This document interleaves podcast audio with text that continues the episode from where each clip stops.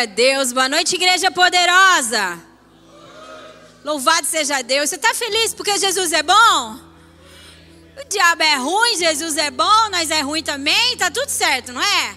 Glória a Deus. Quero dizer para vocês que eu estou muito feliz por poder estar aqui compartilhando essa palavra com vocês. Como o Rô mesmo orou, com toda certeza, essa palavra antes ministrou o meu coração. E é por isso que eu acredito que eu posso falar sobre isso. Todas as vezes que nós aprendemos com o Senhor, todas as vezes que nós somos libertos, curados, então nós temos é, o direito ou talvez até a autorização e a autoridade para falar sobre isso. Então é muito interessante porque o Senhor ele tem comunicado e nos chamado é, muito a atenção e não é de agora para o nosso coração. Talvez se você frequenta a casa aqui já há um tempo, você tenha ouvido várias mensagens que falam sobre o seu coração. Por quê? Porque Provérbios 4, 23 diz: sobre tudo que você deve guardar, guarde o seu, porque dele procede todas as fontes da sua vida. Ou seja, realmente é algo muito importante de nós fazermos. E nessa noite eu gostaria então de compartilhar essa palavra que muito ministrou o meu coração, que moveu coisas poderosas e gloriosas e que trouxe muita força para mim em todos os desafios que eu tenho. Quem aqui tem desafios? Nós temos vários desafios. É, temos desafios é, financeiros, é, temos desafios profissionais, temos desafios emocionais, familiares, não é verdade? E isso é bom, diga. Os desafios são realmente muito bons. Eles não são agradáveis, mas são bons. Por quê? Porque eles geram em nós uma dependência maior de Deus e geram em nós maturidade. Porque todas as vezes que nós vencemos os desafios, todas as vezes que nós respondemos da maneira correta, dentro dos desafios, nós saímos dela, da, dos desafios muito mais maduros e, e muito mais fortalecidos. Amém? Quem crê nisso? E nessa noite eu gostaria de ministrar essa palavra com base, é com base em nada, né? não, é com base na palavra, mas eu gostaria de ministrar essa palavra que tem, que tem o título de Não viva pelas suas carências. Antes de eu entrar no texto bíblico, afinal de contas, nós estamos num culto. Quem está no culto aqui, diga glória a Deus. Então, antes de nós entrarmos no texto bíblico, porque nós vamos ler a Bíblia, eu quero trazer uma breve, uma breve, uma pequena explicação para que você entenda do que é uma carência. Como que uma carência funciona? O que é uma carência? Porque às vezes, assim, peraí, o título está dizendo assim, não viva pelas suas carências, mas a gente não tem uma certa clareza do que realmente é carência. Aí diz a pastora, mas carência é um negócio que todo mundo sabe, não é? mas às vezes ainda nos falta alguns entendimentos, talvez uma clareza que nos faz estar mais atentos a isso. Porque você sabe que quanto mais clareza e quanto mais entendimento nós temos sobre as coisas, mais fácil é de nós lidarmos com isso. Você sabe que por muitas vezes nós corremos de muitas clarezas, mas isso não é uma atitude boa. Às vezes, quando nós não estamos entendendo muito bem as coisas, nós corremos para poder não entender. Por quê? Porque é desafiador, às vezes, entender coisas e, e, e entrar em ambientes da qual é novo são, são novos. Então a gente meio que corre de algumas situações. Eu não sei se você está entendendo o que eu estou querendo dizer. Mas assim, entenda uma coisa, eu levo para toda a sua vida. Quanto mais clareza você tiver a respeito dos seus desafios, a respeito do seu coração, a respeito da, do, daquilo que norteia a sua vida, mais fácil vai ser de você lidar com isso. Consegue entender? Por isso eu gosto tanto da autoanálise. Por isso eu gosto tanto de estudar sobre temperamentos, por isso eu gosto tanto de falar sobre as linguagens do amor. Por quê? Porque quanto mais nós entendermos sobre isso, melhor nós iremos lidar com tudo isso. Quem está comigo? Então eu vou trazer clareza para você aqui sobre isso. Antes de nós fazermos isso, eu quero que você coloque a mão no seu coração. Feche os seus olhos e fale assim comigo: Espírito do Senhor, meu coração está vulnerável à tua presença e aos teus comandos. Essa é a minha decisão. Deixar o meu coração vulnerável para todo o mover do Senhor. Eu quero a sua soberania, eu quero o seu toque, eu quero a sua cura. Por isso, eu me rendo a ti. Em nome de Jesus. Amém. Glória a Deus. Bom, o termo carência refere-se à falta ou à privação de algo. Certo? Carência é falta ou privação de algo. As carências elas falam de uma ausência continuada de afeto a qual é submetida uma pessoa. Então, uma ausência continuada de afeto gera uma carência. Eu acho que, resumando, resumão, eu poderia dizer que carências são lacunas que ficam no nosso interior, buracos que ficam no nosso interior. Certo? Então, as carências elas estão muito, muito relacionadas com maltrato, com negligências e até com indiferença. Quem aqui já sofreu algum tipo de indiferença? Todo mundo, não é verdade? Quem aqui de alguma forma teve a, a sua vida, o seu, o seu emocional negligenciado por alguém? Talvez até pelas pessoas que cuidavam de você. Não é verdade? Isso é comum. Não deveria ser normal, mas é comum. Por quê? Porque todo ser humano tem falha. E você sabe que o ambiente que mais gera esse tipo, é, mais gera essas lacunas no nosso interior e as carências do qual nós hoje, por muitas vezes, lutamos e como lutamos contra elas, é o ambiente familiar, o ambiente da sua criação. Laine, mas quando eu olho para a minha família, quando eu olho para a maneira como eu fui criada, eu vejo que minha família foi boa, foi. Mas por mais que os nossos pais não queiram errar conosco, eles erram. Quem aqui é pai? Mãe. Certo? Por mais que nós não queremos errar com os nossos filhos, nós erramos. Por mais que, por mais que a gente lê muito livro sobre criação de filho, na prática o negócio é diferente, é ou não é? Por mais que a gente veja muitos vídeos sobre criação de filho, na prática o negócio é diferente. Porque tem dia, gente, que a gente não está muito legal e a gente fala aquilo que não deveria falar.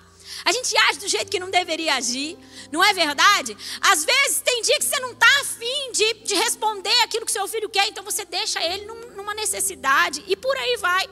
Então eu não vou nem falar a respeito de lares disfuncionais, porque quando nós estamos falando de lar disfuncional, o estrago é ainda maior certo? Mas eu quero dizer que, dentro de um contexto mais comum, é, famílias, entre aspas, normais, onde os pais se dão bem, está tudo bem, mesmo assim ainda há ambientes de carência. E mesmo assim é possível nós crescermos como pessoas que têm, sim, sem nenhuma sombra de dúvida, carências no nosso interior. Até porque, por muitas vezes, os nossos pais não sabem lidar com o nosso temperamento, com aquilo que, principalmente na fase da adolescência, fase da adolescência, por muitas vezes os pais eles se esqueceram que um dia eles foram adolescentes, aí agem de maneiras erradas, com indiferença e por aí vai. E aí, carências elas vão surgindo dentro do nosso coração. Então é muito importante nós entendermos uma coisa. Não sei se você vai concordar comigo, mas é importante que a gente entenda isso. Carência e orgulho todo mundo tem. Carência e orgulho todo mundo tem. Tudo bem para você? Carência e orgulho todo mundo tem. Cada um tem num nível, mas tem. É óbvio que pessoas que têm níveis grandes de carência são pessoas que estão adoecidas, muito adoecidas. É nítido, é claro. Inclusive, elas precisam ser tratadas, auxiliadas e ajudadas. Tudo bem? Mas mesmo nós que seguimos a nossa vida, que trabalhamos, que nos relacionamos, em algum momento nós temos carências, em, em, em algum momento não, sempre nós temos carências e às vezes nós até nos movemos por essas carências. Então, mediante a tudo que o Senhor deseja fazer na nossa vida, porque Deus, Deus deseja fazer coisas grandes e poderosas na sua vida, quem crê? É importante nós aprendermos a olhar para essas carências e é importante nós aprendermos a lidar com elas. Para quê? Eu gosto de dizer que o reino de Deus sempre tem um propósito para alguma coisa. Para que, Elaine, nós precisamos? Para que Deus possa liberar sobre a sua vida todo o poder que Ele disse que liberaria. Para que Deus possa confiar a você as revelações que Ele disse que, que confiaria. Para que Deus possa verdadeiramente te empoderar. Porque cá entre nós, uma pessoa que tem a sua vida pautada nas carências, ela não pode ser empoderada pelo reino de Deus. Tem até um ditado que diz: quer conhecer alguém, dá o quê? Todo mundo aqui? Quer conhecer alguém, dá o quê para ele? Poder. Dá poder para alguém que você vai conhecer o coração dela. E, gente, de verdade, Deus está desejoso por nos dar poder. Porque Deus é poder. O reino de Deus é um reino de poder. Então é necessário que as nossas carências sejam saradas, curadas. Laine, e se eu submeter o meu coração ao Senhor, eu terei todas as minhas carências saradas e curadas, e eu serei alguém que vive totalmente livre das carências. Eu acho que eu posso dizer para você, talvez até gerando um certo nível de frustração. É, eu creio que o Senhor, ele é, ele é um Deus de processos, é um Deus de ciclos, é um Deus que ele vai trabalhando no seu coração, mas livre 100% das carências, talvez nós nunca seremos, até que Deus conclua a sua grande e poderosa obra na nossa vida, até que ele venha. E você sabe que, eu não sei, mas quando eu estava falando com o Senhor, ele ministrando essa palavra ao meu coração, eu disse: Deus, eu quero dizer uma coisa para o Senhor, nós somos muito frágeis. Nós somos muito vulneráveis. A verdade é que nosso físico é frágil, não é, gente? Ô, gente, dependendo do vírus, nos mata. Mata ou não mata? Eu não sei se você conhece, deve conhecer alguém que um dia está muito bem, no outro dia está no caixão. Qualquer coisa pode nos matar se não for o Senhor intervir. Nosso corpo, ele é. O Vitor costuma falar muito a respeito disso. Às vezes, quando o Vitor fica doente, fica com assim, ele fala assim: Mãe, como o nosso corpo é frágil. Nossa! Às vezes é um clima que muda, gente. O nosso corpo já entra em colapso, não é assim? Existe uma fragilidade. E eu quero te dizer que essa fragilidade, ela não existe apenas no físico, ela existe também no nosso emocional. É por isso que a Bíblia nos orienta a sempre guardar o nosso coração. Porque se uma vez guardado o nosso coração, ele ficasse para sempre guardado, estava tudo certo. Ou seja, na verdade a Bíblia está dizendo assim: vocês são frágeis. Facilmente o coração de vocês é levado pelas suas carências, Facilmente o coração de vocês é levado por caminhos do qual não deveria trilhar. Então, por isso, aprendam a sempre guardar o seu coração. Aprendam a sempre estar num lugar de vigilância. E por que, que Deus quer isso? Porque Deus está em busca de uma igreja saudável, de um povo saudável, que não vive simplesmente pelas circunstâncias que estão à sua volta. Meu irmão, nosso amor, nossa paixão, a nossa paz e a nossa alegria, o nosso entusiasmo a respeito de quem é Deus, a respeito da Sua palavra, a respeito da nossa missão, a respeito do propósito do Senhor, não pode estar pautado nas circunstâncias que estão à nossa volta. Porque não, se você lê a Bíblia, você vai ver que os discípulos, eles não tinham circunstâncias, circunstâncias favoráveis. Se você for estudar a Bíblia, você vai ver que os discípulos de Jesus que pregaram a palavra, que anunciaram o reino de Deus, eles não tinham circunstâncias favoráveis para anunciar o evangelho e mesmo correndo o risco de perder as suas cabeças, eles faziam com muito poder, com muita empolgação. Por isso que nós precisamos ter o nosso coração 100% rendido e sempre, sempre, sempre pôr esse coração em vigilância analisando, autoanalisando e pedindo: Deus, tem uma carência aqui, cura. Eu denuncio essa carência, eu denuncio essa necessidade, eu denuncio essa fragilidade. Sabe, eu já disse isso, bem provável que você já tenha ouvido isso. Deus não tem problema nenhum com a nossa humanidade. A gente tem que parar de querer ser Deus. Deus não está em busca de semideuses. Deus não, não é carente de Deus, tudo bem? Deus não tá, Deus quando olha para a igreja, ele não está buscando deuses está buscando homens que, apesar de reconhecer as suas fraquezas e as suas limitações, andam num lugar de dependência, rendição, obediência. É isso. Eu vou voltar para a palavra, Jesus. Tudo bem. Então, todos nós temos algum tipo de carência e, consequentemente, algum tipo de orgulho. E nós temos que ir submetendo isso ao Senhor, volto a dizer, para quê? Para que isso não seja uma pedra de tropeço ou talvez um empecilho no cumprimento daquilo que Deus deu a nós. Tudo bem? Por quê? Porque se nós não aprendermos a tratar isso, haverá um momento que isso será uma pedra de tropeço e um empecilho para o cumprimento daquilo que Deus te chamou a viver. Tudo bem? Já falei que muitas das nossas carências, elas, elas se dão, elas nascem, elas são construídas na nossa vida a partir da nossa, da nossa casa, da nossa família e do ambiente do qual nós fomos criados. Por mais perfeito que esse ambiente seja, há lugares de carência, há ambientes de carência. Infelizmente. Infelizmente, porque isso gera uma dependência nossa cada vez maior ao Senhor certo?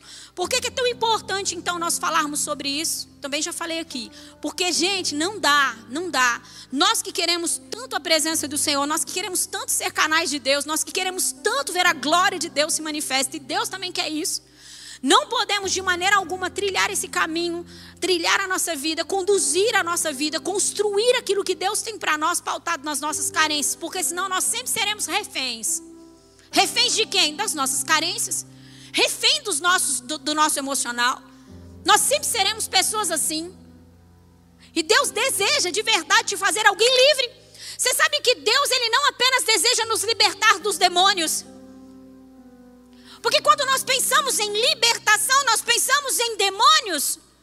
Há cadeias que se quebram, grilhões que se despedaçam, demônios que vão embora. Deus deseja fazer você alguém livre no seu emocional. Por quê? Porque uma carência, ela é tão perigosa como uma ofensa. Uma ofensa, e isso bem provável que você já saiba, ela, ela é uma isca de Satanás. Por que, que Satanás? Você sabe que uma das maneiras de Satanás parar os filhos de Deus, os que amam a sua presença, os que oram, os que conhecem a palavra, eu não estou dizendo sobre qualquer pessoa que frequenta a igreja. Estou dizendo sobre pessoas que verdadeiramente são pessoas posicionadas no Senhor, amam a presença do Senhor, oram e, e, e conhecem a palavra, buscam a palavra, estudam a palavra, fazem sua devocional. Uma pessoa que se posiciona como alguém negociável. Uma das ferramentas mais eficazes, mais usadas e mais poderosas de Satanás está na ofensa. É uma isca. Porque uma vez que você perdeu o seu coração para a ofensa, perdeu todas as coisas. E eu quero te trazer essa notícia: que a carência também é uma arma muito usada pelo inimigo. Eu disse isso de manhã, vou dizer aqui agora. Demônios, eles são parasitas. Diga assim, o inimigo. Diga o capeta. É um parasita. Entende? Você sabe o que é um parasita? Um parasita é alguém ou alguma coisa que depende de algo para permanecer ali, para permanecer ativo, vivo. Então, por muitas vezes, Satanás ele se move pela ofensa nos nossos corações e também pelas nossas carências. E eu vou provar isso na Bíblia para você, nós já vamos ler. Tudo bem? Por isso nós temos que tomar bastante cuidado. Alguns níveis de carência, eles são tão grandes, tão profundos, talvez na nossa vida, que ele deixa de ser apenas uma carência e se torna uma necessidade. Eu vou citar duas, duas necessidades que são baseadas na carência, que são as mais comuns, e delas é, se, se, se parte é, ou se ramifica, seria talvez a palavra, várias outras coisas, mas eu vou citar ela, é, duas apenas a necessidade de aprovação e a necessidade de reconhecimento. Nós estamos falando de carência. Uma carência num nível do qual a pessoa precisa ser aprovada e reconhecida, porque senão ela não consegue entender o quão amada, o quão poderosa, o quão importante ela é. Nós estamos falando de uma carência. É lógico e é óbvio que todo mundo precisa ser aprovado e todo mundo precisa ser reconhecido. É gostoso isso, não é? Ontem nós tivemos aqui o Games Day. Quem veio? Foi muito bom. Foi muito bom. O Vitor teve na liderança geral, teve muita gente trabalhando aqui, foi muito legal. E nós falamos para ele, puxa, Vitor, o nível de organização foi realmente muito bom. Foi muito bom. Eu não tenho sombra de dúvidas que foi o melhor Games Day que nós tivemos. Então é bom nós reconhecermos a eficácia, é bom nós reconhecermos o zelo das pessoas, é bom, é gostoso quando alguém reconhece isso, não é? Quando alguém olha para você e diz: "Meu Deus, como você, como você foi poderoso nisso, como é gostoso. Mas entenda uma coisa: o fato de ser bom, sermos reconhecidos, talvez aprovados e tudo mais, não pode ser aquilo que verdadeiramente nos para. O que eu estou dizendo de carência, de necessidade é: se eu não for reconhecido e se eu não for aprovado, eu paro. Eu não consigo desenvolver aquilo que Deus me deu para fazer ou eu não consigo desenvolver a minha missão, seja ela espiritual, seja ela profissional, seja ela de qualquer coisa. Consegue entender? Então aí nós estamos falando de uma carência. Todos nós é gostoso, é bom, é legal. A gratidão, ver a gratidão das pessoas para conosco, isso é bom, isso é gostoso, isso é legal. Mas não pode ser uma necessidade a ponto de que, se você não for aprovado e se você não for reconhecido, você não está fazendo. Quantos estão comigo? É muito interessante porque essas coisas, esse entendimento nos tira de crises. Porque a primeira coisa que nós precisamos entender é que Deus não faz nada para inutilidade. Deus não cria nada para inutilidade. Meu irmão, se você foi criado, formado, tecido no ventre da sua mãe, Deus tem algo para você. Independente do que as pessoas acham, independente do que as pessoas falam, e daí?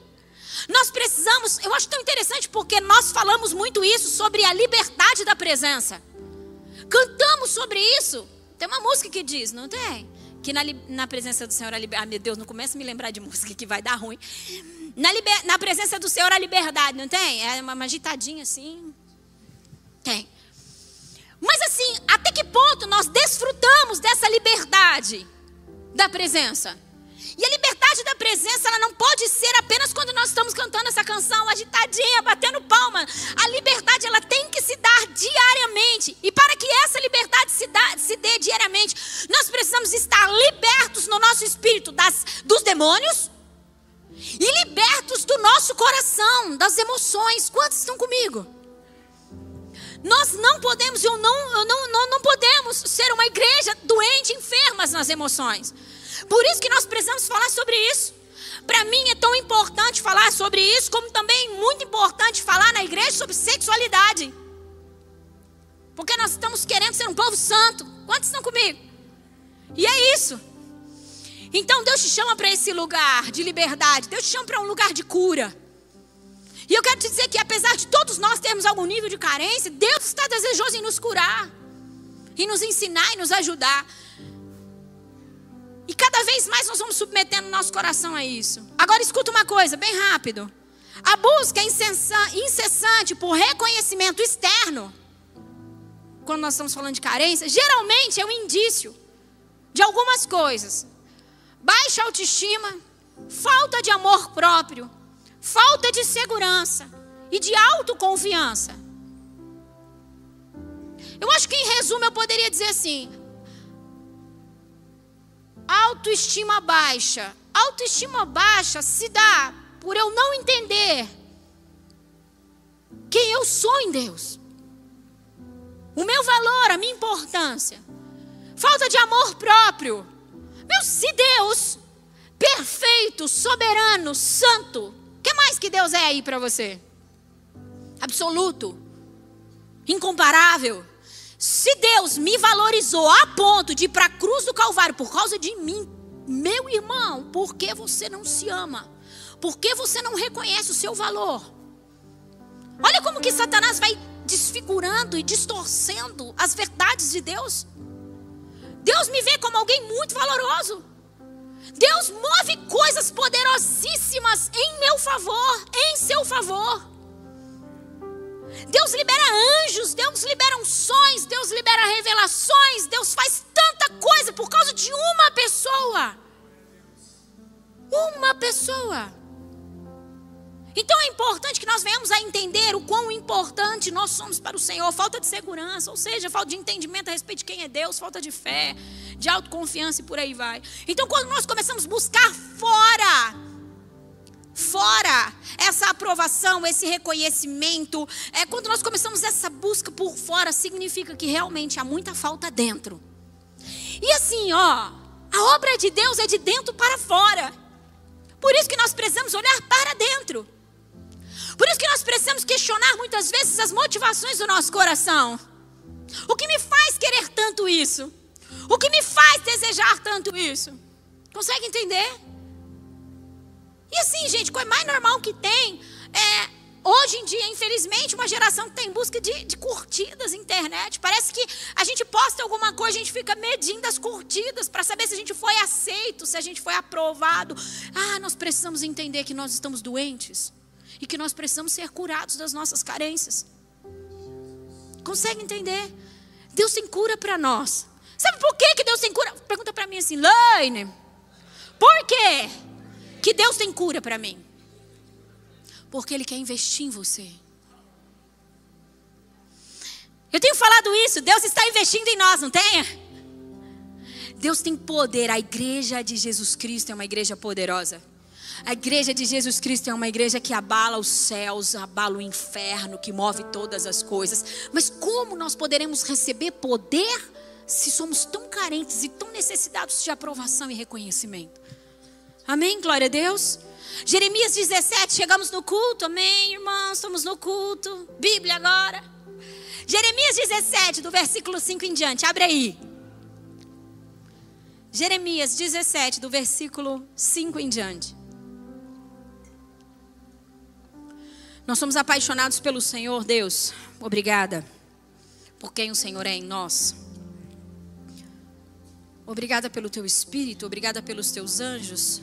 Jeremias 17, 5.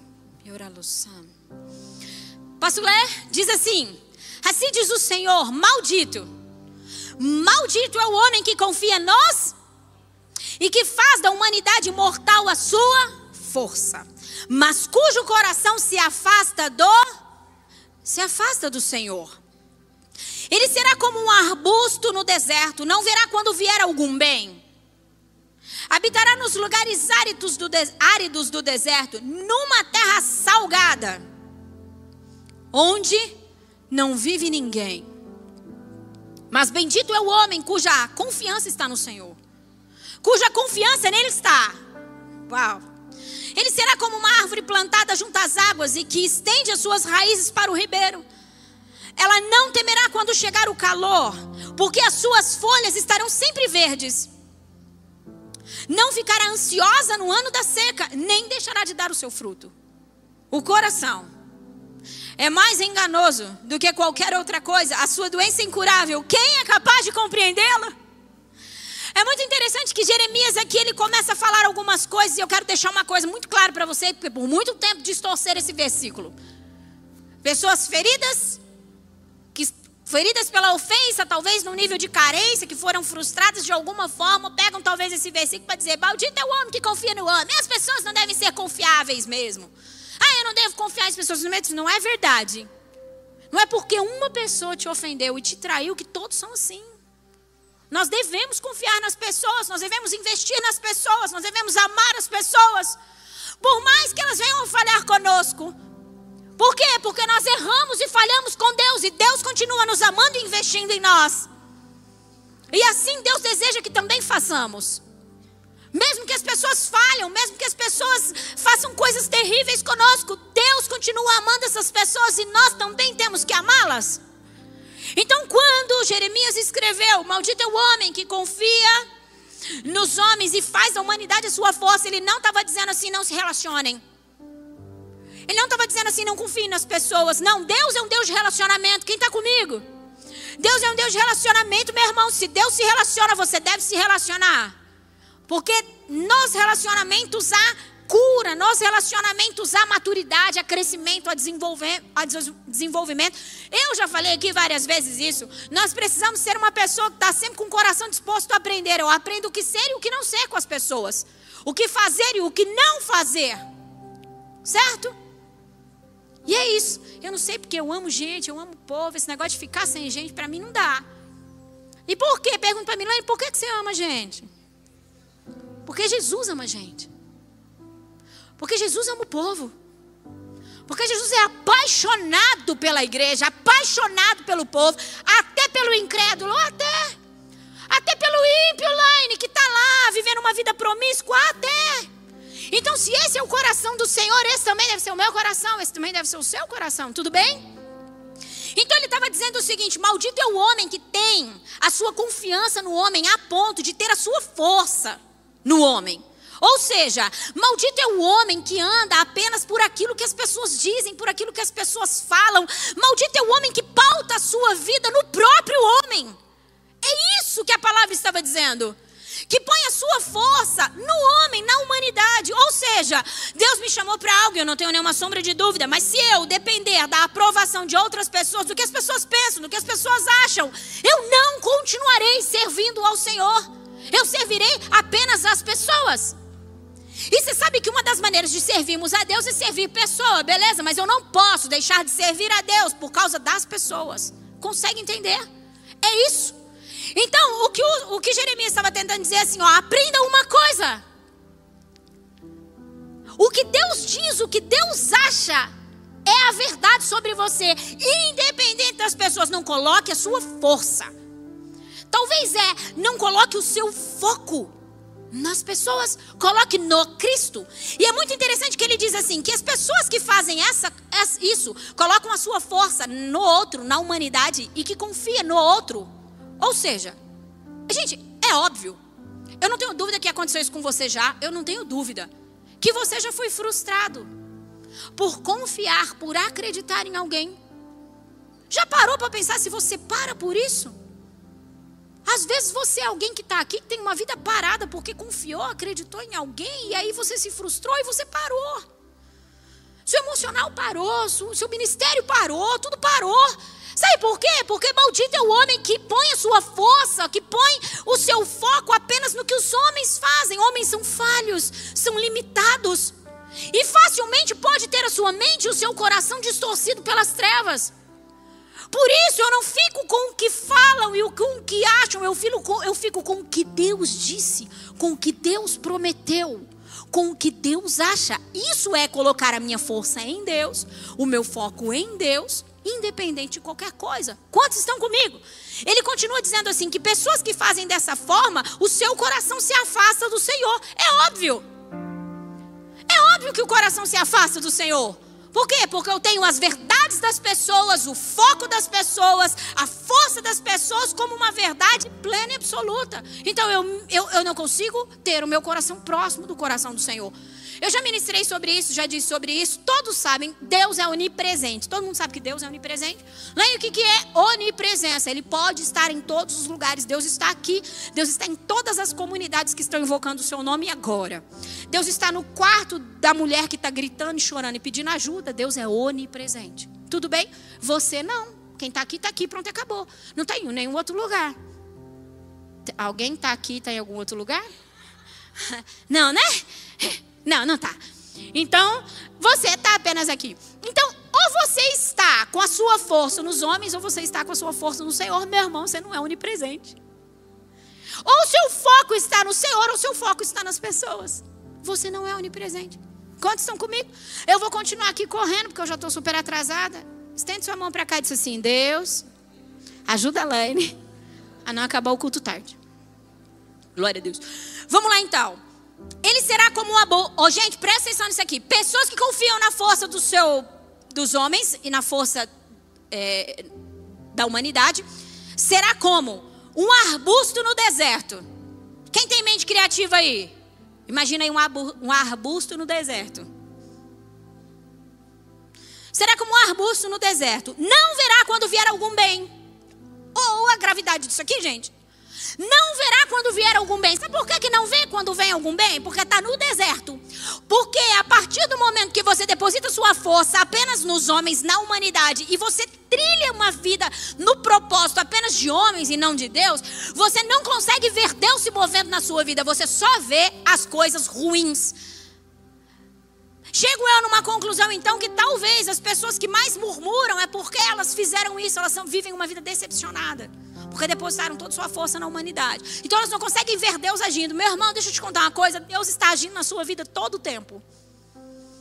Mas às vezes os nossos olhos, os nossos focos estão em outra coisa, então nós não conseguimos ver. O resultado, segundo Jeremias, é não ver quando Deus está fazendo um bem.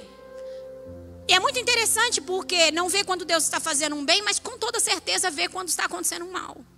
Então, é uma pessoa vulnerável à murmuração, é uma cegueira espiritual que é gerada a ponto da pessoa só ver coisa ruim. Quem aqui já conversou com alguém que diz: Meu Deus, dá desespero, né? Eu tenho vontade de enfiar a mão na cabeça e falar: Liberta essa pessoa dela mesma, Jesus. Eu nem sei se é demônio isso. Não, acho que eu não posso nem pôr na conta do capeta. Acho que eu não posso nem falar espírito de murmuração. Não, acho que eu tenho que falar, Senhor, alinha o coração. Consegue entender? Só vê coisa ruim. Só vê, só vê. E a vida se torna o quê? Mas vamos ver como que a vida se torna? Aí continua aqui, ó. Essa pessoa, ela habitará nos lugares áridos do deserto. Imagina. Um lugar de, diga para mim, sequidão. Meu irmão, Deus pode estar tá jorrando poder, presença, revelação, paz, alegria, e você está num lugar de sequidão. Não, você não. Pessoas que andam assim, você não, tudo bem? Pessoas que fazem dessa forma. Então ele diz assim: habitará nos lugares áridos, desertos, um lugar de sequidão. Numa terra o quê? Salgada, não é isso que o versículo diz? Agora, quando eu penso numa terra salgada, o excesso do sal faz o quê? Amarga as coisas. Pessoas amargas que têm o seu coração amargo. São pessoas que depositaram apenas a sua força e o seu foco nos homens que se movem por homens, pela aprovação e pela necessidade, são pessoas amargas. que vive numa terra salgada. Quando você come um bife salgado, ele chega a amargar, não chega? É terrível. Um arroz, credo, a gente não gosta de comida salgada de jeito nenhum. Acho que ninguém gosta, né? Eu prefiro uma comida sonsa do que uma comida salgada. Salgado não dá, gente, pelo amor de Deus. Então aquilo se torna amargo, o interior se torna amargo. Olha aqui. Onde não vive ninguém. Eu estou falando do estado interior de uma pessoa. Vocês estão conseguindo compreender isso? O versículo, Jeremias está falando sobre o estado do coração de uma pessoa. A prova é que ele, que ele conclui aqui falando sobre o coração. Ele está falando sobre o estado do coração. É isso, não está falando de mais nenhuma outra coisa, está falando do coração mesmo. Então ele fala assim: ó, onde não vive ninguém, pessoas que são rodeadas de pessoas e vivem em solidão. Por quê? Porque desviaram o seu foco, a sua força, a sua crença, a sua dependência do Cristo e colocou tudo em pessoas. Necessidade de aprovação, necessidade de reconhecimento. E então, são pessoas que vivem solitárias, rodeadas de pessoas. E é isso que a Bíblia diz, Jeremias disse isso. Onde não vive ninguém, é assim que essa pessoa ficará. Mas aí então ele diz, muito poderoso e glorioso, ele diz: Mas bendito é o homem cuja confiança está no Senhor. E é interessante que a Bíblia, ela não, ela, tudo que ela faz, ela é perfeita.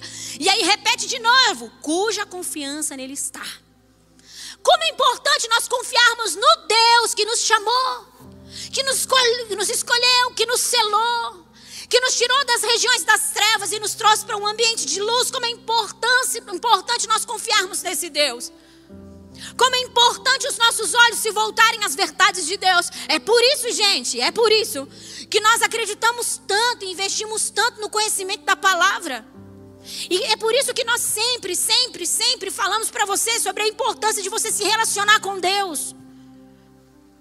Por quê?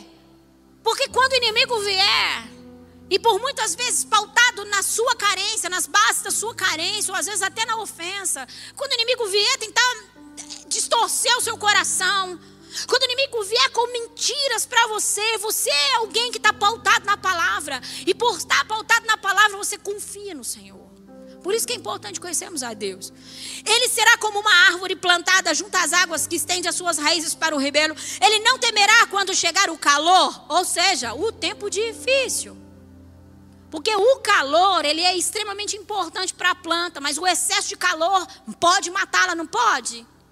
Murcha, deixa a bichinha acabada, não é? Deixa não ter murcha acabada, não é? Ela precisa de água, não é? Então ela está dizendo o seguinte: é, pessoas que confiam no Senhor, que dependem no Senhor, mesmo que o sol esteja escaldante, as suas raízes estão no ribeiro das águas, ela vai frutificar, ela vai permanecer com vida, por mais desafiador que seja o tempo. Porque a sua confiança está no Senhor. Não temerá quando chegar o calor, porque as suas folhas estarão sempre verdes. Não ficará ansiosa no ano da seca e nem deixará de dar o seu fruto, independente da estação. E então ele conclui: o coração é mais enganoso que qualquer outra coisa, é uma doença incurável, quem pode compreendê-lo? Quantos estão comigo? Se você está anotando, anota essa aqui que eu vou te contar agora. Quando as emoções elas tomam o controle, nós perdemos o propósito de Deus, o propósito do qual Deus nos chamou a viver.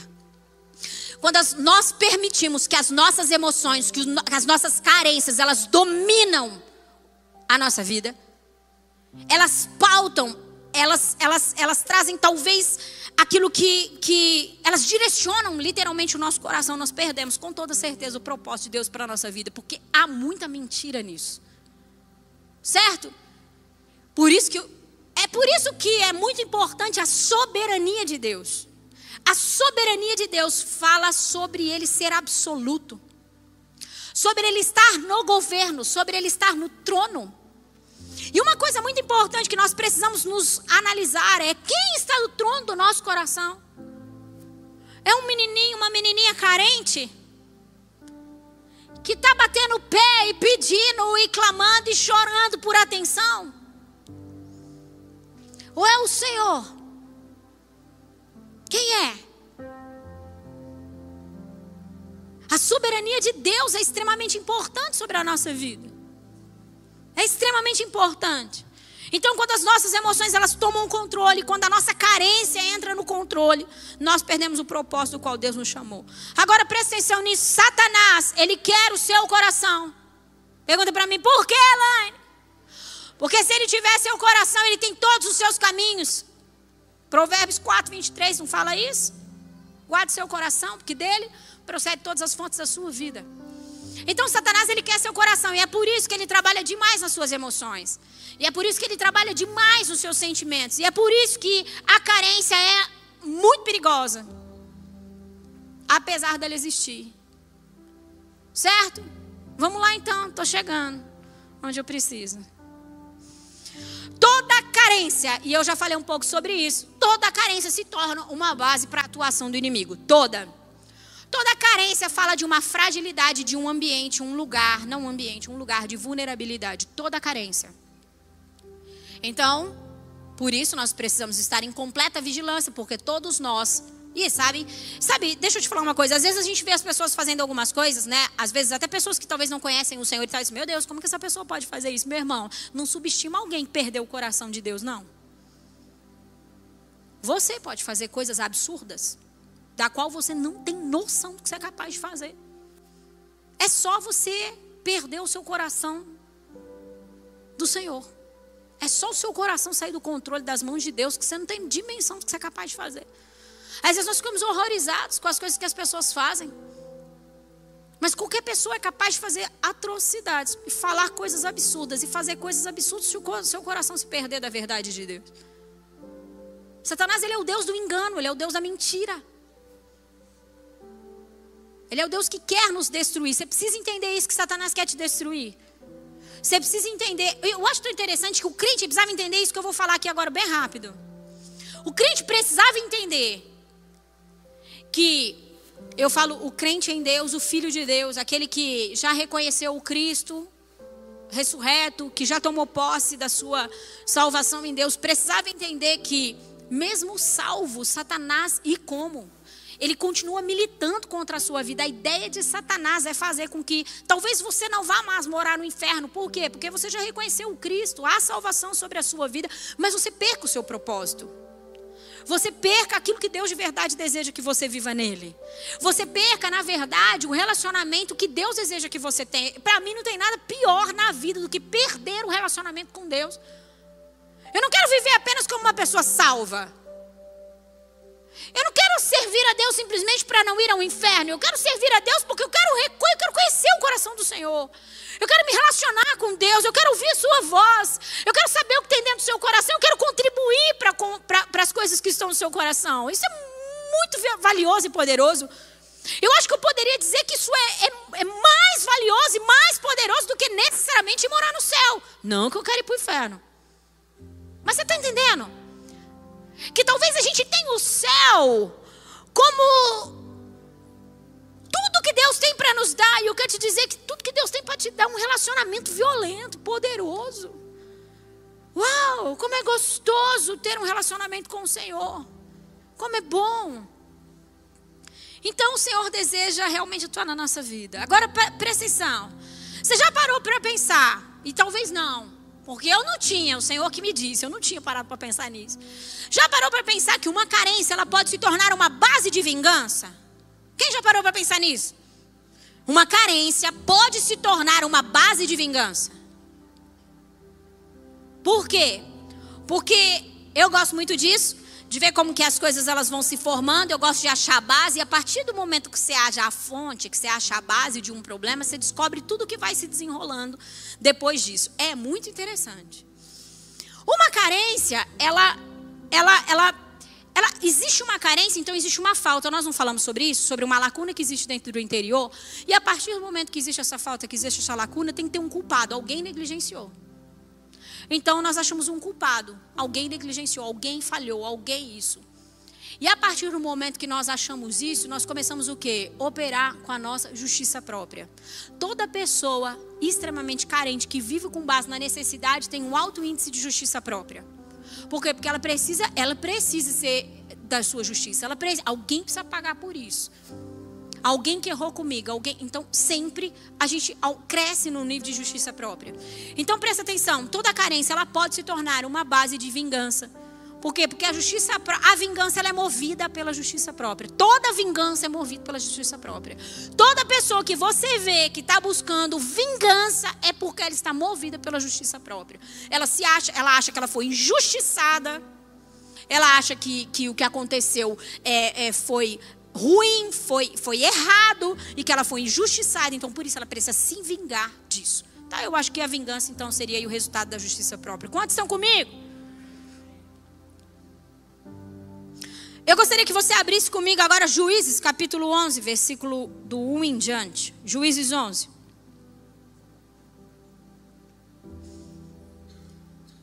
Juízes 11. Eu falei aqui, até você abrir, presta atenção no que eu vou falando, que eu estou com bastante coisa para falar e pouco tempo. Olha aqui. Eu falei assim que o inimigo ele não está nem um pouco contente e ele nunca vai desistir de você. Mesmo você sendo alguém salvo, aliás, talvez principalmente por você ser alguém salvo, o inimigo ele sempre quer cruzar o nosso caminho para nos tirar do propósito. A ideia de Satanás, ele não desiste. Você sabe que a gente precisava prender um pouco o capeta? Vou falar de novo. Eu acho que nós precisávamos aprender algumas coisas com o capeta. E uma delas é não desistir. A gente desiste fácil. A gente desiste fácil. As coisas não saíram do jeito que a gente queria, a gente desiste. A gente não concorda com alguma coisa, a gente desiste. A gente desiste fácil. Deus é alguém que insiste muito. E Deus permanece muito. Então acho que melhor antes de sem aprender com o capeta, é melhor aprender com Deus, então, né? Mas o capeta ela tem, ele tem essa característica de não desistir. E Deus também tem. Então vamos aprender com Deus? A característica de não desistir, a característica de permanecer. Então é muito importante. Agora, é, o capeta, o inimigo, o nosso adversário, ele quer que a gente saia do propósito. Você precisa entender isso. O inimigo, ele milita para que você perca aquilo que Deus te deu. Ele milita para que você perca a sua paz, para que você perca a sua alegria, para que você perca a sua fé, para que você perca a sua esperança, para que você viva uma vida frustrada, para que você vive, viva realmente em ambientes de sequidão espiritual, emocional e por aí vai. Então entenda uma coisa aqui bem séria, bem séria que eu vou te dizer. Todas as vezes que você estiver prestes a entrar naquilo que Deus prometeu para você, vamos supor que você está respondendo muito, muito, muito, muito bem ao Senhor. Tudo aquilo que o Espírito tem ministrado ao seu coração, você prontamente tem obedecido. Você tem, não tem negligenciado o seu devocional, não tem negligenciado o seu jejum, não tem negligenciado o seu período de oração. Sim, você está alguém muito apaixonado por Deus. Lindo. Você está prestes a acessar aquilo que Deus um dia disse que você acessaria. Que talvez nem você acreditou que, que verdadeiramente conseguiria. Espiritualmente falando, você está perto. Tá com o pé já tá. Fico eu imaginando, a minha mente é criativa. Se a sua não é, peça para Deus te dar criatividade, porque Deus é criativo. Eu fico imaginando assim, a pessoa assim, ó, a sombra do pé dela na terra. Sabe quando você chega a sombrear a terra? O seu pé? O inimigo vem investir nas suas carências. Para que você saia do lugar e retroceda. Consegue entender? Quanto mais o inimigo começar a investir em você, mais próximo você está daquilo que Deus te prometeu. Não desista. Por isso o tema: não viva pelas suas carências. É por isso. Porque se você é alguém que vive pelas suas carências, seu pezinho tá lá na terra prometida, mas aí o capeta sabe muito bem como te parar. Ele pega você nas suas carências e faz com que você retroceda. Quantos estão comigo? Jefté, capítulo 11, versículo 1. Diz: Jefté, o gileadita, era um guerreiro valente. Sua mãe era uma prostituta. Seu pai chamava-se Gileade. A mulher de Gileade também lhe deu filhos que, quando já estavam grandes, expulsaram Jefité, dizendo: Você não vai receber nenhuma herança. Deixa eu vir para a Bíblia aqui que é melhor. É, você não vai receber nenhuma herança de nossa família, pois é filho de outra mulher. Então, Jefité fugiu dos seus irmãos e se estabeleceu em Tobi. Ali, um bando de vadios uniu-se a ele e o seguia. Algum tempo depois, versículo 4, quando os amonitas entraram em guerra contra Israel, os líderes de Gileade foram buscar Jefté em Tobi. Venha, disseram, seja nosso comandante, para que possamos combater os amonitas. Disse-lhes Jefté: Vocês não me odiavam e não me expulsaram da casa de meu pai? Olha isso, a pergunta que ele fez para aqueles homens. Por que me procuram agora quando estão em dificuldades? Apesar disso, agora estamos apelando para você, responderam os líderes de Gileade. Venha conosco combater os amonitas e você será o e você será o chefe de todos os que vivem em Gileade. Jefité respondeu: Se vocês me levarem de volta para combater os amonitas e o Senhor os entregar a mim, serei o chefe de vocês? Opa, ó oportunidade de promoção aqui, né? Os líderes de Gileade, versículo 10, responderam: O Senhor é a nossa testemunha. Faremos conforme você diz. Assim Jefité foi com os líderes de Gileade e o povo fez e o povo e o povo o fez chefe e comandante sobre todos. Ele repetiu perante o Senhor em Mispá todas as palavras que tinha dito. Até aqui por enquanto, até o versículo 11. Não, vou ler até o 13. Jefté enviou mensageiros até o rei Amonita com a seguinte pergunta: Por que tens contra nós? O que é que tens contra nós para teres atacado a nossa terra? O rei dos Amonitas respondeu aos mensageiros de Jefté: Quando Israel veio do Egito, tomou as minhas terras desde Armon até a Jaboque e até o Jordão. Agora devolvam-me essas terras pacificamente, até aqui que estava acontecendo aqui? Vocês leram que Jefté era filho de uma prostituta com Gileade. Leram? Bom, beleza. Jefité, então, era uma pessoa, era um, um, homem, uma criança que criou, que foi criada, um, uma pessoa que foi criada em um ambiente totalmente hostil, sem nenhuma sombra de dúvidas. Apesar da Bíblia não dar detalhes, a Bíblia faz questão de dizer que ele era filho de uma prostituta. Ou seja, com toda certeza, ele vivia em um ambiente de muitas rejeições. Imagina como era o emocional de Jefté. Um homem totalmente abalado por muitas outras, por, por, nas, nos seus emocionais, por várias situações que haviam acontecido. Imagina o jeito que ele não foi gerado e por aí vai. Imagina, imagina aí você, certo? E aí diz a palavra que o Gileadita, ele, ele teve, é, Gileade, ele teve uma, uma mulher e teve filhos, e quando esses filhos cresceram, eles olharam para a cara de Jefté, e eu não tenho dúvida que Jefté é, se sentia abandonado, rejeitado e por aí vai. Eles olharam seus próprios irmãos, por parte de pai, olharam para ele e disseram: o negócio é o seguinte, você não vai herdar a herança do nosso pai. Eu acredito que aquilo de verdade dentro da minha mente criativa, e a Bíblia não diz, mas imagino eu que foi a gota d'água para Jefté. Jefté falou: chega, acabou. Até quando eu vou viver dessa forma? Diz a palavra que ele foi para uma cidade que chama Tobi. E aí eu acho tão interessante porque a Bíblia, gente, tudo está escrito na Bíblia, não é à toa. Quantos concordam? Não é à toa que a Bíblia colocou isso. A Bíblia fez questão de dizer que se ajuntou com Jefté. Um bando, isso está na parte B do versículo 3. Se ajuntou com Jefté, um bando de vadios, que se uniu a ele e o seguia. Sabe o que, que eu chego a uma conclusão? Dependendo do jeito que está o estado do nosso coração, a maneira como o nosso coração realmente está, o nosso emocional, as pessoas elas vão se ajuntar mediante a isso. Conexões acontecem por causa do estado do nosso coração. É normal você ver alguém que tem vários problemas emocionais se relacionando com pessoas que têm outros problemas emocionais. Por quê? Porque há uma comunicação ali. Por quê? Porque as pessoas elas conseguem falar das suas feridas. Eu falo da minha ferida, você fala da sua e a gente algo em comum. E eu imagino que Jefité devia ter um nível de rebeldia. Imagina, como não? Um nível de frustração tão grande. A Bíblia diz que um bando de vadios, de pessoas que, que talvez estavam com sua vida sem propósito, que perderam seu propósito, que tinham seu emocional zoado, se juntaram a ele. Por quê? Porque é aquela coisa, um dá força para o outro, né, gente?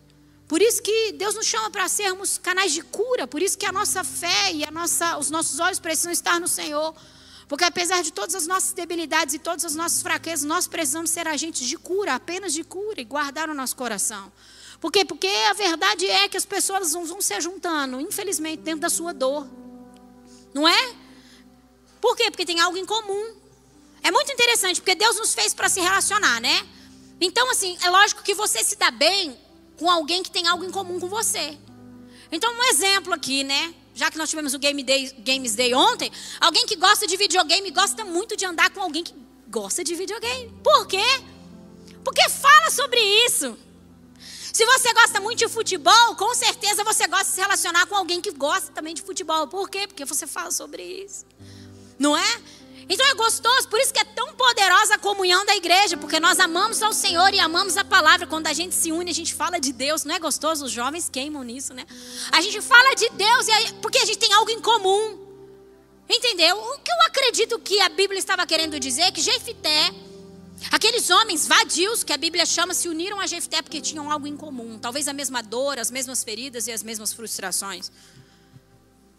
E qual que é o problema disso? Porque um vai alimentando o outro. E é nítido e é claro, dentro de todo o texto que nós vamos ler agora, que Jefté não recebeu a sua cura.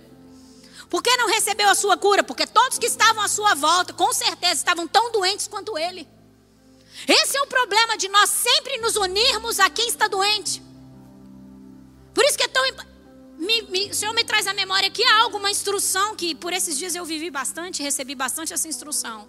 Quando você está. É que lá já é uma piada, né? Eu nem presto mais atenção, porque eu falo, gente, estou perdendo meu tempo. Eu nem vou dar moral para essa mulher falando isso. Quando você está dentro do avião, que começa aquelas instruções, vocês não acham engraçado? Mas, gente, se o avião cair, meu filho, dificilmente você vai viver. Entrega para Deus e vai. Ai, caso aconteça uma despressurização, nem presta atenção, nem sei o que ela fala, máscaras cairão.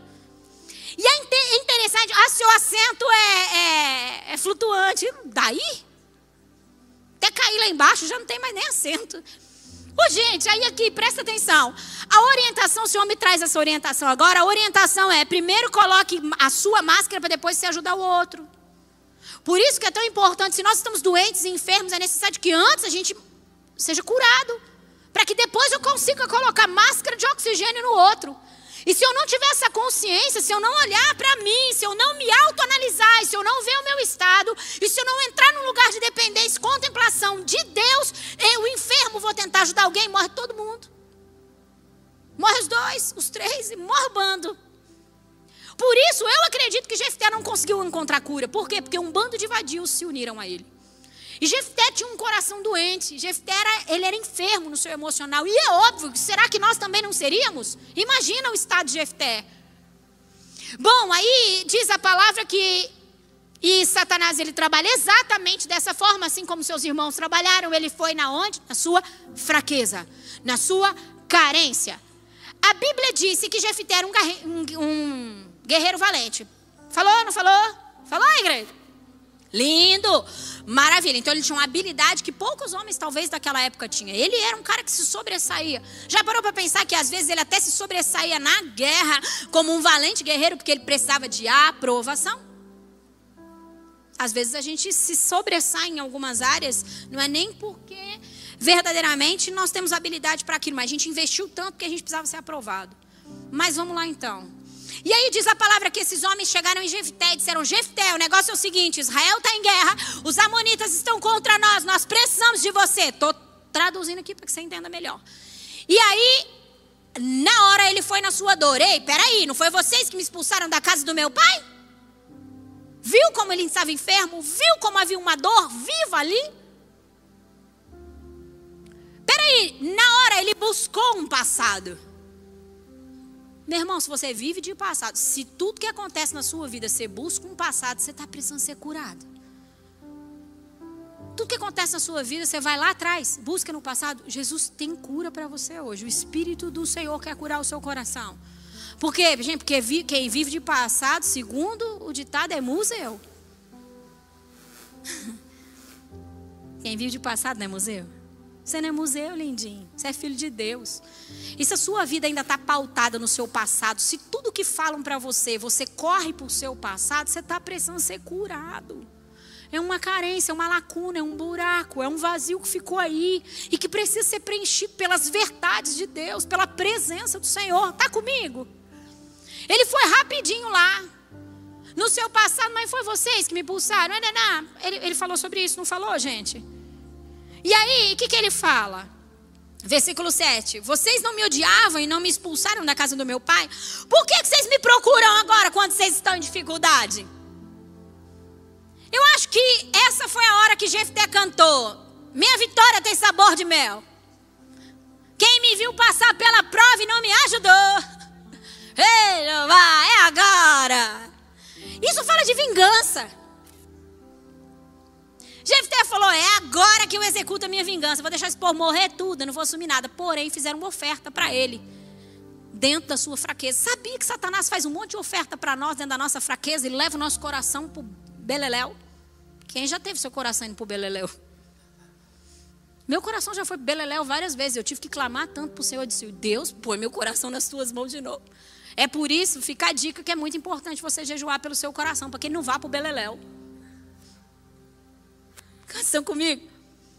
Então, na hora ele falou: agora que esse povo vai morrer tudo, porque se depender de mim, com certeza, princípio. Mas aí veio a pequena oferta. Jefité, se você for com a gente, a gente te coloca como chefe, a gente te coloca como líder, a gente te dá poder. E óbvio, e claro, ele era carente, necessidade de aprovação, necessidade de reconhecimento. Ele precisava ter o seu lugar entre os homens. Eu não sei o quão confortável é para você saber disso que eu vou te dizer agora. Meu irmão, mesmo que você não tenha lugar entre os homens, você tem lugar em Deus. O reino dos céus, o reino do Espírito, a presença do Senhor não é uma disputa por lugares. Eu não preciso ficar provando para ninguém que eu sou boa, que eu sou crente, que eu sou espiritual, que eu sou de verdade, que eu sou santa, para eu ter um lugar em Deus. Deus sabe o que eu sou e o que eu não sou. Quantas vezes nós temos lugares entre os homens, mas não temos em Deus? Por quê? Por que não temos em Deus? Porque Deus não quer nos dar? Não, porque nós não respondemos a isso. Porque nós não entendemos o que é o Senhor e como é o seu coração. Conta comigo. Tudo bem acabar meia-noite hoje? Não, está acabando. Então fizeram essa pequena e terrível oferta a Jefté. Jefté, mais do que depressa, como já lemos, aceitou. Opa, então é isso mesmo? Vocês têm certeza? Vocês vão cumprir? Vai cumprir? Vai me dar. Vai, você chefe? Vai ser chefe. Beleza, fechou. Fizeram realmente o que, o que prometeram. O que, que Jefité fez, gente? Depois você continua lendo, porque senão não vai dar tempo. Jefité então mandou um recado para o rei Amonita. Eu disse: oh, por que, que você está perseguindo a gente? Por que, que você está contra nós? O rei Amonita disse assim: Ah, quando vocês saíram, quando Israel saiu do Egito, o Israel, Israel tomou posse de algumas terras da qual não deveria ter tomado. Aí Jefté começou a conversar com esse homem, com esse rei. E começou a argumentar algumas coisas. E aí depois a gente vê, só para você entender, no versículo 21. Então o Senhor, Deus de Israel, entregou Seom e todos os seus homens nas mãos de Israel. E este os derrotou. Israel tomou posse. Isso aqui é a fala de Jefté com o rei lá. Ele estava falando, ei, ó, aconteceu isso. E aí, e este o derrotou. Israel tomou posse sua, de todas as terras dos amorreus que viviam naquela região, conquistando por inteiro, desde Armon até Jaboque e desde o deserto até Jordão. Até o Jordão. E aí, Jefté pega e olha para ele e fala o seguinte: presta atenção, rei. Quando o seu Deus te dá alguma coisa, você não toma posse? E o Deus deles, no caso, era Camus. Quando o seu Deus te dá alguma coisa, você não toma posse? Então, o nosso Deus me deu essas terras, nós tomamos posse, pronto, e acabou. Diz a palavra que o rei ignorou a fala de Jefté e então eles partiram para a guerra. E agora eu quero que você leia comigo. No mesmo capítulo, versículo 27 em diante. Estamos quase acabando. Disse assim: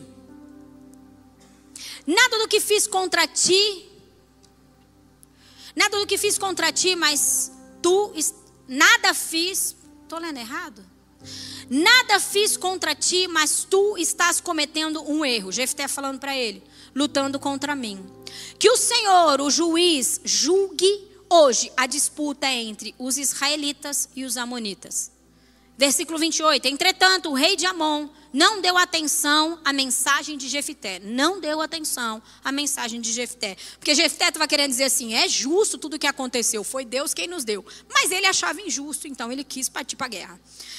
29. Então o Espírito do Senhor se apossou. Presta atenção nisso. Então o Espírito do Senhor se apossou de Jefité ele atravessou Gileade e Manassés, passou por Mispá de Gileade e daí avançou contra os amonitas. E Jefté fez um voto ao Senhor. Se entregares os amonitas nas minhas mãos, aquele que estiver saindo à porta da minha casa ao meu encontro, quando eu retornar da vitória sobre os amonitas, será do Senhor, e eu o oferecerei em holocausto. 32. Então, Jefté foi combater os amonitas. Então, Jefité foi combater os amonitas e o Senhor os entregou nas suas mãos. Ele conquistou 20 cidades, desde Aroer até as vizinhanças de Minide, chegando a Abel Queramim.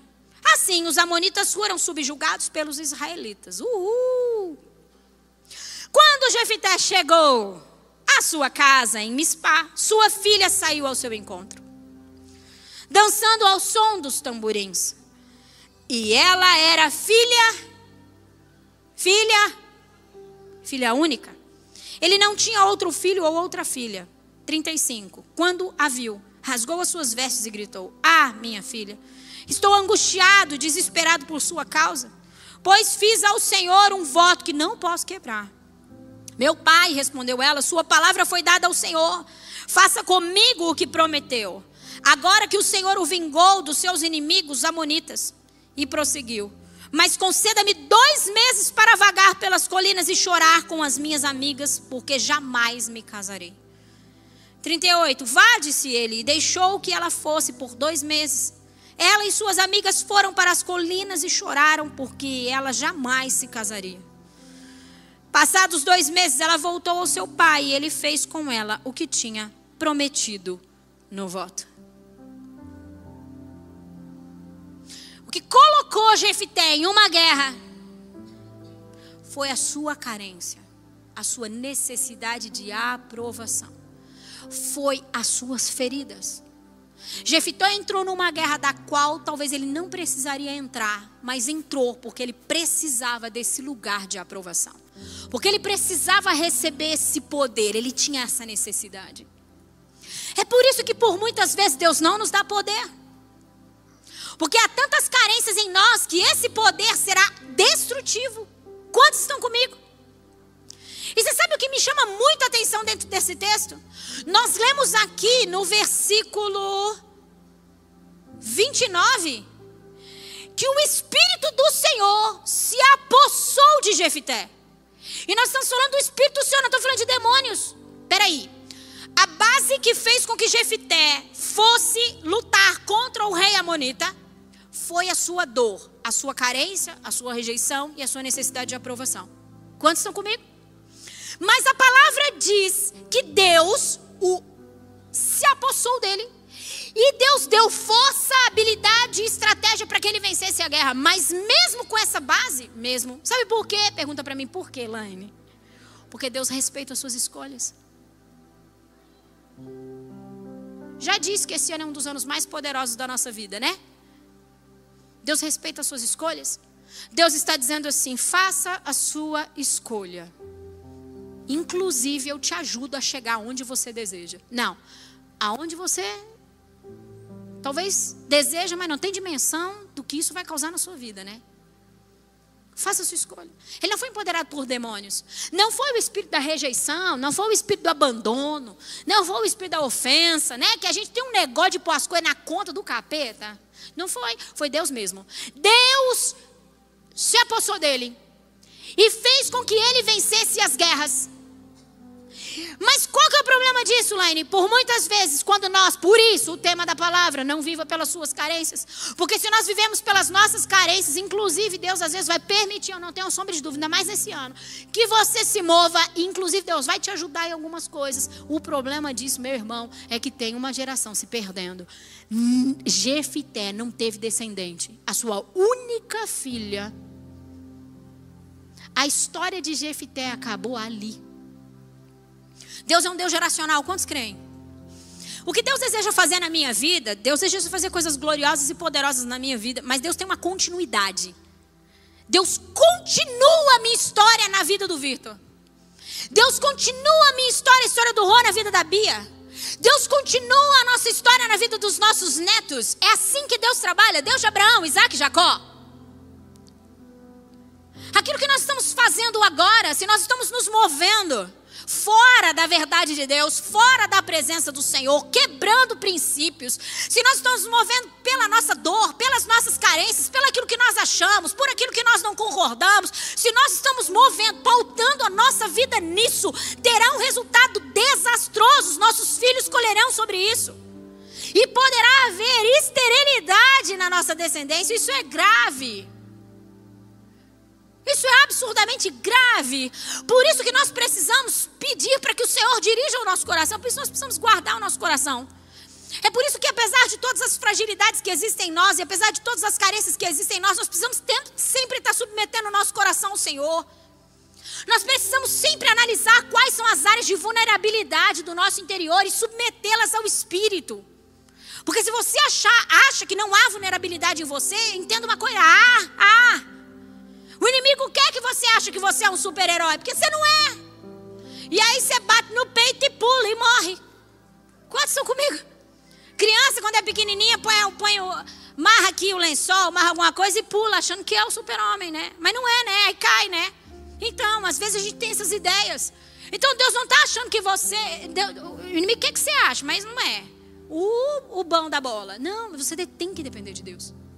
Você tem que depender de Deus, principalmente nas suas emoções, principalmente no seu coração.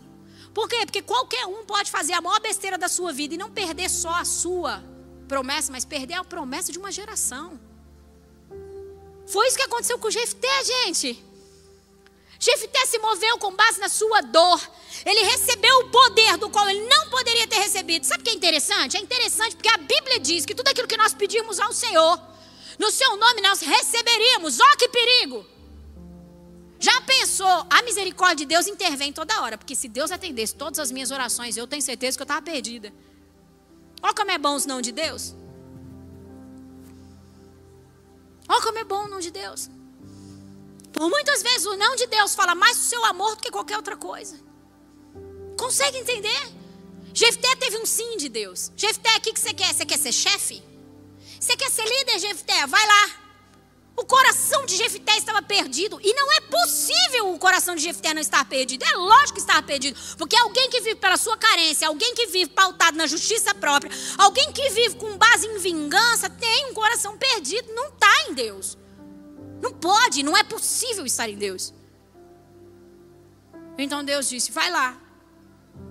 E muito me assusta. E por isso eu acho tão importante essa palavra. Por causa do que Deus disse sobre esse ano. Deus disse: esse ano é um ano de portas abertas. Deus está dizendo: vai lá. Lene, por que, que Deus está fazendo isso? Porque Ele não nos ama? Não. Por que, que Deus está fazendo isso? Porque Ele quer me ver mal? Não. É porque Ele quer mostrar como é o seu coração. Às vezes Deus fala: vai lá, Elaine, faz, porque Ele só quer me mostrar do que eu sou capaz de fazer, que eu não tenho coragem. Que eu, que eu, que eu não, não imagino que eu tenha coragem. Todas as exposições de Deus para nós é para mostrar para nós, mas você acha que Deus não conhece seu coração? Você acha que Deus não sabe como está o estado do seu coração? Todas as vezes que Deus te expõe, todas as vezes que Deus te permite algumas coisas que acaba gerando algum tipo de exposição, é Deus querendo mostrar para você quão ruim seu coração é e quão perdido ele está. Quando Deus falou para Moisés assim: Moisés, o negócio é o seguinte: esse povo é reclamão, hein? Posso matar todo mundo? Ele só estava querendo trabalhar o coração de Moisés. Deus sabia do coração de Moisés. Deus, entendeu? Ele só estava querendo mostrar o coração de Moisés para ele mesmo. Por isso, nunca se mova pelas suas carências. Por isso, nunca se mova pelas suas emoções. Você sabe que a obediência ela se dá quando nós renunciamos isso. A obediência ela se dá quando você diz assim: não é a minha, o meu desejo, não é a minha vontade, não é o que eu acho, mas é o que Deus disse. Entende? As minhas escolhas, elas precisam estar pautadas no que Deus disse. Na sua palavra. Hoje, desculpa. As minhas escolhas elas precisam estar pautadas naquilo que Deus disse, naquilo que Deus falou, nas promessas e não nas minhas emoções, porque o nosso coração ele, ele é por isso que por muitas vezes a gente fica oscilando. Entendeu? Hora eu tô bem, hora eu tô mal, hora eu tô bem, hora eu tô mal. Por quê? Que hora eu tô bem, hora eu tô mal? Porque o que está no controle é as suas emoções e não as verdades de Deus. Elaine, mas e aí? Você não acorda? Tem dia que você não acorda meio mal? Acordo. Por quê? Porque eu sou gente humana. Não estou sendo Deus. Vocês acreditam? E tem dia que você acorda mal, acorda. Tem dia que você acha que você não vai dar conta. Tem, meu irmão, não é poucos dias, não, são muitos. O que, que eu faço? Eu respondo a essas emoções? Eu respondo a esse sentimento? Não. Eu subjugo isso à verdade de Deus. E eu vou para o meu quarto e Deus, Deus, a tua palavra diz. Consegue entender? Deus, um dia o Senhor disse que eu viveria isso. Um dia o Senhor disse que isso. Deus, a sua palavra diz isso. Consegue entender? Então Deus vem com a sua verdade, estabeleça o seu amor. Entende? Por isso que nós não podemos ceder ao medo. Entende? Todas as vezes que nós cedemos ao medo, nós estamos subjugando a verdade de Deus ao medo. E não, tem que ser o contrário. Quantos estão comigo? Deus não quer que você perca o seu propósito e, principalmente, Deus não quer que você perca a sua descendência. Quando Deus olha para você, Deus vê os seus filhos, Deus vê os seus netos. Deus tem uma história continuada. Entende? As suas escolhas falam sobre o que os seus filhos vão viver. Eu já falei um pouco a respeito disso. Pode se colocar de pé para parecer que está acabando? Eu já falei muito a respeito disso. Recentemente eu vi um post, inclusive eu compartilhei ele, que falava mais ou menos assim: que as nossas escolhas, é mais ou menos assim, quem se lembra do post, eu acho que foi a Ana Paula Valadão que postou, se eu não me engano. Que falava o que mesmo sobre as nossas escolhas serem um fundamento ou um piso para que os nossos filhos pisem. É mais ou menos nesse sentido, não é? Então é isso. Sabe? A maneira como você reage, a maneira como você se posiciona, a maneira como você responde aos desafios, diz muito sobre você ser curado e sobre você ter uma descendência curada. Entende? Então, assim, Deus não está à procura de super-heróis, Deus não está. E, quer que eu te conto? Gente, se Deus estivesse à procura disso, ele saberia que ele não encontraria.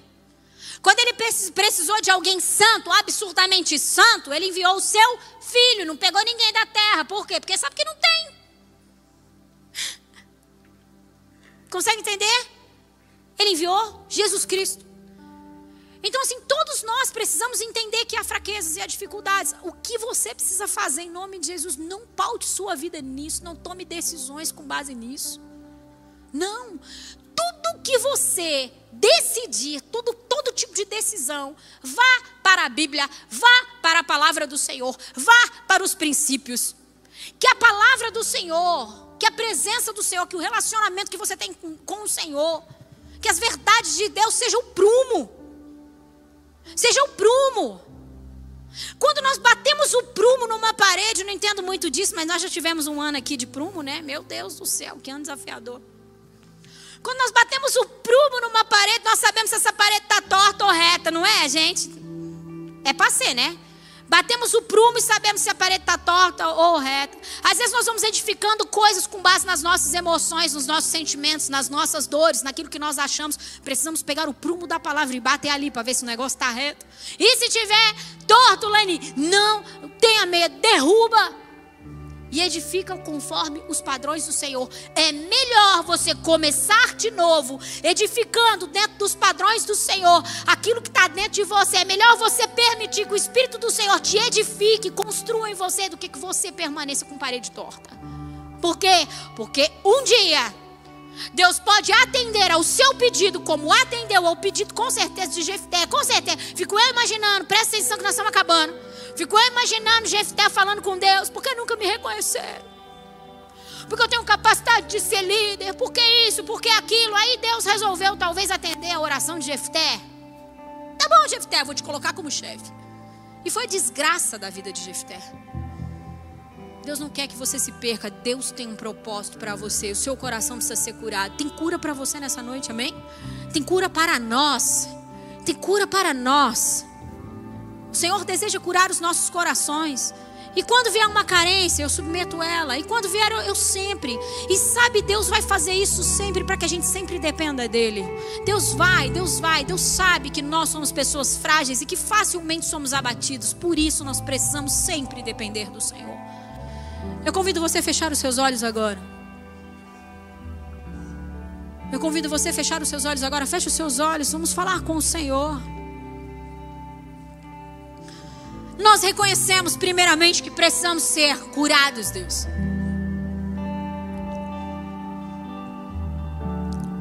Nós precisamos que o Seu Espírito se mova dentro do nosso coração. Porque o nosso coração é uma terra boa. Porque o Senhor fez, o fez para ser uma terra boa. E tudo que é plantado no nosso coração verdadeiramente cresce, floresce e frutifica. E é por isso, Deus, que as carências, é por isso, Deus, que as necessidades, elas não podem permanecer plantadas no nosso coração. Nós precisamos que elas sejam arrancadas. Nós precisamos, Deus, ter o Senhor como a única fonte de aprovação. Nós precisamos ter o Senhor como única fonte nas nossas vidas. Porque nós nunca somos frustrados quando procuramos o Senhor. Nós nunca saímos da Sua presença com falta de algo. Porque verdadeiramente o Senhor é a fonte que supre todas as nossas necessidades. E nós queremos, inclusive, Deus, nesse momento, Senhor, declarar que as pessoas elas não têm a obrigação de nos suprir, porque elas também não podem. Ei, esse é o momento, o Senhor me, me fala sobre isso. Esse é o momento de talvez nós libertarmos as pessoas da necessidade de nos abastecer. Eu não sei se quando você estava recebendo essa palavra, você se lembrou de situações, imagino que sim, de coisas que aconteceram na sua vida. E talvez você olha para essa necessidade, olha para essa carência e você diz: Fulano tinha que ter me ajudado, Fulano tinha que ter me dado, Fulano tinha que isso. Ei, Deus quer pagar a conta. O fulano não tem que nada. Deus é sua fonte de sustento. Maldito é o homem que põe a sua força na humanidade. Ei! Somos absurdamente fortes quando alegramos ao Senhor. A força da qual eu e você precisa estar alegrar ao Senhor. E é isso. Nesse momento, deixa que o Espírito do Senhor vá pagando as contas. Esse é um momento de perdão. Perdoe as pessoas que fizeram com que talvez o seu coração estivesse carente. Perdoe, libere as situações, libere. Você pode começar dizendo: Deus, eu libero tal situação, tal coisa, tal pessoa. Se Jefité tivesse liberado seus irmãos, perdoado o seu pai, que o permitiu sair daquela cidade sem nada. Se Jefité tivesse liberado seus irmãos, eu não tenho dúvida que ele teria saído curado. Ele teria cumprido o seu propósito, assim como José fez. José viveu exatamente as mesmas coisas, porém o resultado de José foi outro, porque José entendeu quem era sua fonte e José permitiu que o Espírito do Senhor curasse o seu coração. Permita que o Espírito do Senhor cure o seu coração. Vamos, fale com Deus, fale com Deus. Permita que o Espírito do Senhor cure o seu coração. Libere pessoas, se libere de situações agora. Vamos, fale com o Senhor. E é isso que precisa acontecer. Ao final precisa estar só você e o Senhor. Foi isso que transformou Jacó, o usurpador, em Israel chegar ao final da guerra, Ele e o Senhor. Enquanto nós colocamos pessoas, enquanto nós colocamos situações enquanto nós nos envolvemos com o que é externo, enquanto nós achamos culpados, nós não venceremos a guerra do nosso coração. Responsabilidade de cuidar do seu coração é sua. E é por isso que precisamos chegar no momento onde é eu e o Senhor. Quando nós chegamos no momento onde Deus, o negócio é o seguinte: as coisas precisam ser resolvidas aqui, entre eu e o Senhor.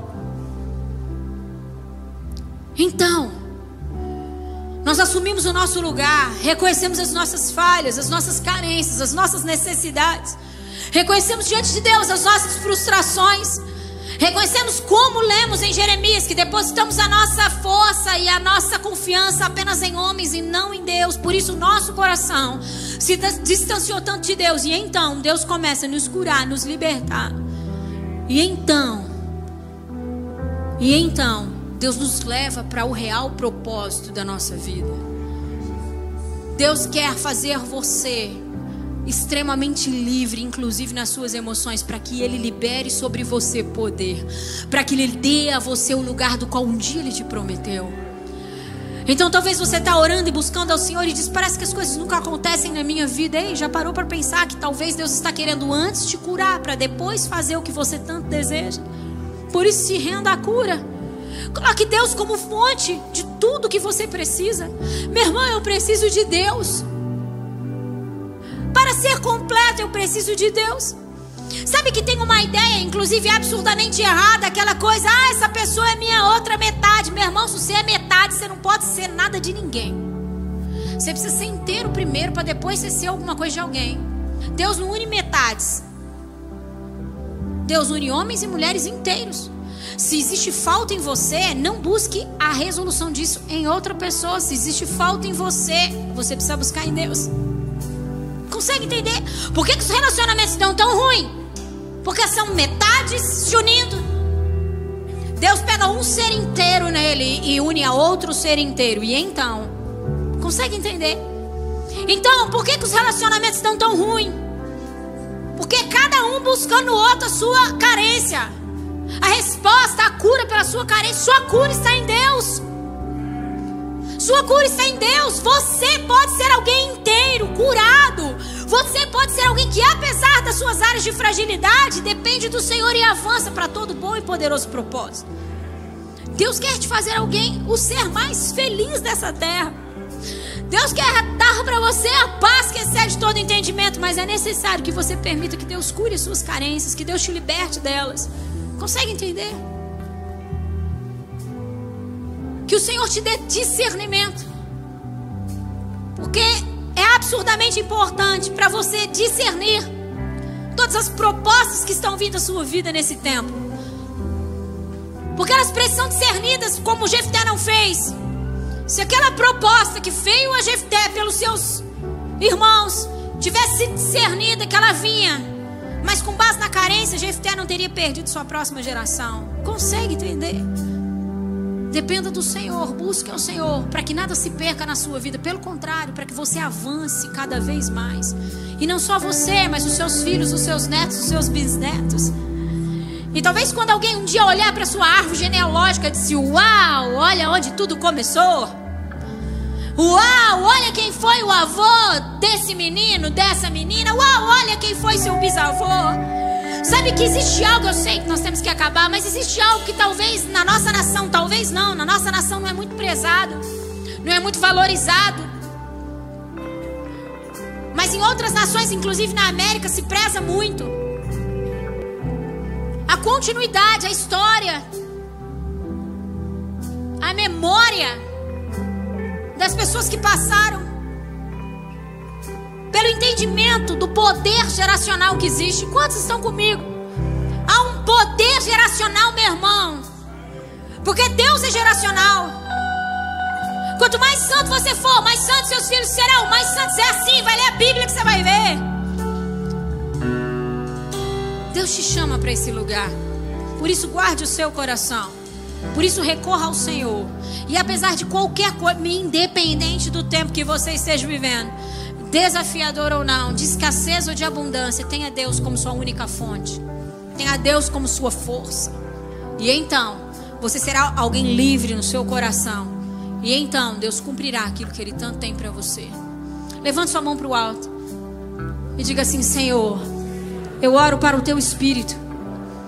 Para que o Senhor me ajude a ter todas as minhas feridas, todas as minhas necessidades, todas as minhas carências supridas em Ti.